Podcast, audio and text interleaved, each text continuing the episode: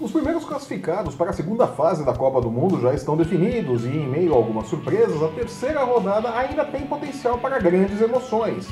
Enquanto Jorge Sampaoli tenta descobrir como foi que o futebol de Messi ficou preso na alfândega russa, os donos da casa surpreenderam o mundo e, com duas goleadas, garantiram-se nas oitavas de final da Copa do Mundo da Rússia e decidirão o primeiro lugar no grupo contra o Uruguai, que, a exemplo da Argentina, ainda não disse a que veio.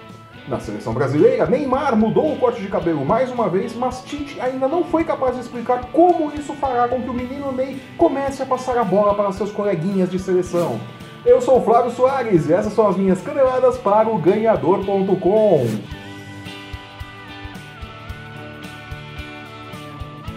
Com o final da segunda rodada dos grupos A, B e C na Copa do Mundo e o vexame que argentinos deram diante da Croácia, o mundo conhece os primeiros classificados às oitavas de final da Copa e aguarda pelas emoções da terceira rodada. Os anfitriões russos, que abriram a competição com uma seleção desacreditada, golearam sauditas e egípcios e, com um saldo de 7 gols e 6 pontos, lideram o grupo A. O Uruguai, que vem de duas vitórias por 1 a 0, bem fraquinhas, bem magrinhas, né? É o segundo colocado com os mesmos seis pontos. As duas seleções definirão o primeiro e o segundo colocado no grupo no próximo dia 25, no confronto direto. E eu que acho que o Uruguai não mostrou futebol para colocar água na vodka dos meninos de Putin, acredito no empate com gols e no primeiro lugar da surpreendente seleção russa, que cogita adotar como nova mascote o Robbie Williams Pistola, né? Parece que o Robbie Williams deu sorte pro time do Putin. No grupo B, portugueses e espanhóis venceram na segunda rodada com um futebolzinho mequetrefe e decidem a classificação na terceira rodada. Espanhóis com 4 pontos encaram os eliminados marroquinos, que não pontuaram no grupo, enquanto que Portugal, também com 4 pontos, enfrenta a seleção do Irã com 3 pontos e que ainda tem improváveis chances de classificação. Mas tem, basta vencer o time dos amigos do Cristiano Ronaldo.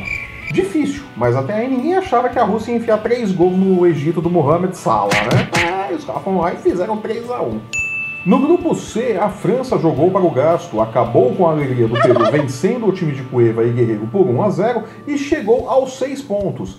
A Dinamarca chegou aos 4 pontos após empatar com a Austrália, resultado que deixa o time do Crocodilo Dundee com chances de classificação para as oitavas de final. Basta dar uma surra no Peru e torcer por uma vitória da França sobre a Dinamarca, um resultado pouco impossível. Deixando o Peru de lado e com ele as piadas de quinta série, chegamos ao grupo D, que assistiu a mais uma apresentação medonha da seleção argentina. Lionel Messi, que normalmente não rende com a camisa da seleção metade do que rende no Barcelona, estava particularmente irreconhecível. Jorge Sampaoli pediu para o seu auxiliar procurar o futebol de seu craque na alfândega do aeroporto de Moscou, mas ele voltou de mãos vazias. Pior para o catado que Sampaoli chamou de seleção. Perdidos e desorganizados em campo, os argentinos tomaram um 3 a 0 da seleção da Croácia, que chegou aos 6 pontos e também está nas oitavas de final. Após uma falha digna do goleiro Muralha, é, vocês lembram, o Flamengo, o torcedor do Flamengo lembra bem dele, né? Tá lá no Japão agora, não sei se está apontando. Cabalheiro deu o primeiro gol aos croatas, abriu a porteira da defesa argentina e deu entrada no pedido de asilo político em Moscou. Se voltar para a Argentina não vai dar certo não, viu? Cabalheiro tá, moral dele tá baixa, baixa, baixa. Assim como Jorge Sampaoli, que estuda pedir asilo também essa semana lá em Moscou, né? Como este programa é gravado antes da rodada desta sexta-feira, não deu para sabermos o quanto a Islândia vai complicar a vida da Argentina. Uma vitória dos Vikings contra a seleção da Nigéria coloca a Argentina numa situação muito complicada. Uma vitória da Nigéria também. O melhor para Messi e seus amigos seria a derrota dos dois times no confronto direto, né? Mas isso não deve acontecer. O VAR já é assim revolução suficiente para a FIFA, né? Eles não vão tornar possível a derrota dos dois times que estão jogando um contra o outro, né? Nope. Acho que não, né? A FIFA não vai usar tanto assim. De todo modo, a Argentina precisa vencer a Nigéria na próxima rodada, fazer um baita saldo de gols e torcer para a Croácia dar uma surra na Islândia, né? Fácil para a Argentina classificar. Fácil, fácil. E no da seleção brasileira, Neymar, o menino Ney, cortou os cabelos após o joguinho mequetrefe da seleção brasileira contra a Suíça no último domingo e foi para o jogo contra a Costa Rica com um novo penteado. Se isso ajuda ou não no futebol do pequeno gênio que é luz, raio, estrela e luar de Tite, não sabemos. De novo, esse programa foi gravado antes do jogo do Brasil.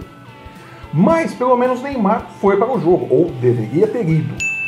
Sentindo uma pancada no tornozelo no treino da última terça-feira, o menino mimado da Vila fez fisioterapia e corria risco de ficar fora da partida contra a Costa Rica.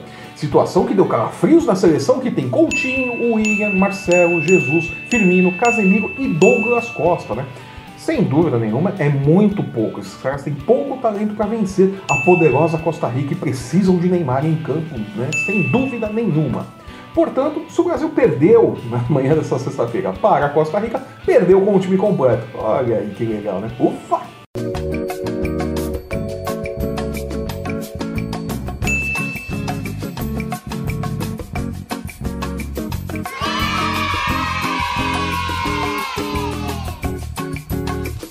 E com alívio no coração e confiante no desempenho da seleção que é Neymar em mais 22, já que ele joga por dois times, fico por aqui.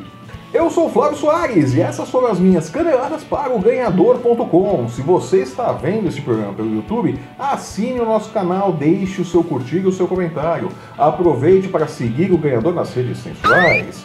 No post que acompanha este vídeo você tem os links para encontrar o ganhador no Facebook, no Instagram e no Twitter. Acesse o ganhador.com e não perca um lance do seu esporte favorito e da Copa do Mundo da Rússia.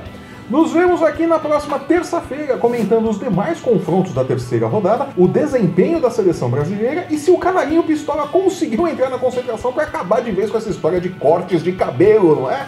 Até lá!